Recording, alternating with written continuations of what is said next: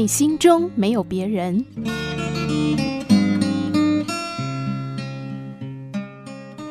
余秋雨写《行者无疆》里的追寻德国那篇文章的时候，为了彻底了解德国，他一个人来到这里，深入体验生活。他租了一间房子，房东是一位德国老人，和蔼可亲。房子在五楼。余秋雨看了看，感觉还不错，就想跟老人家签长期的租约。老人笑了笑说：“不。”年轻人，你还没有住，不知道好或坏，所以应该先签试住合约。有了切身的体验之后，再决定是否要常住。余秋雨一听很有道理，最后跟老人签了五天合约。一切办好之后，他开始住了。房间很温馨，老人家也很信任余秋雨，从不过来检查东西，还有垃圾也不用送到下面。在门口就有清洁工定时取走，楼道都是一尘不染的。第五天到了，余秋雨想跟老人家谈长期租约的时候，发生了一点小意外，他不小心打碎了一个玻璃杯。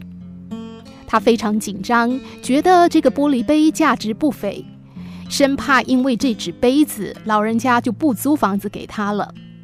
可是当他打电话告诉老人的时候，老人说，不要紧，你又不是故意的。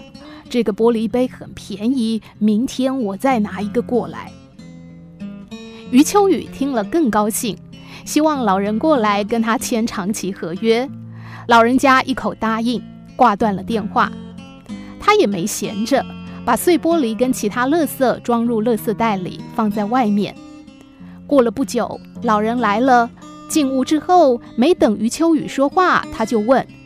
那玻璃杯的碎片呢？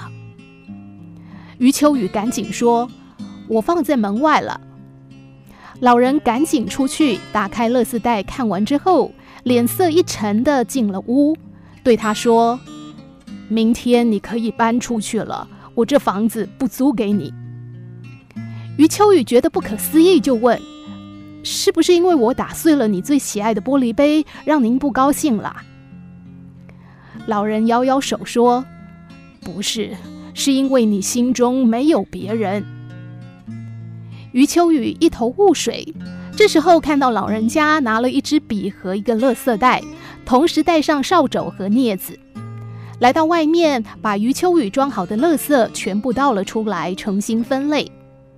老人挑得很仔细，过了好久，把所有玻璃杯碎片装入一个垃圾袋里，上面用笔写上。里面是玻璃杯碎片，危险。然后把其他垃圾装到另外一个垃圾袋里，上面写着“安全”。余秋雨在旁边看着，除了敬佩，他不知道该说些什么。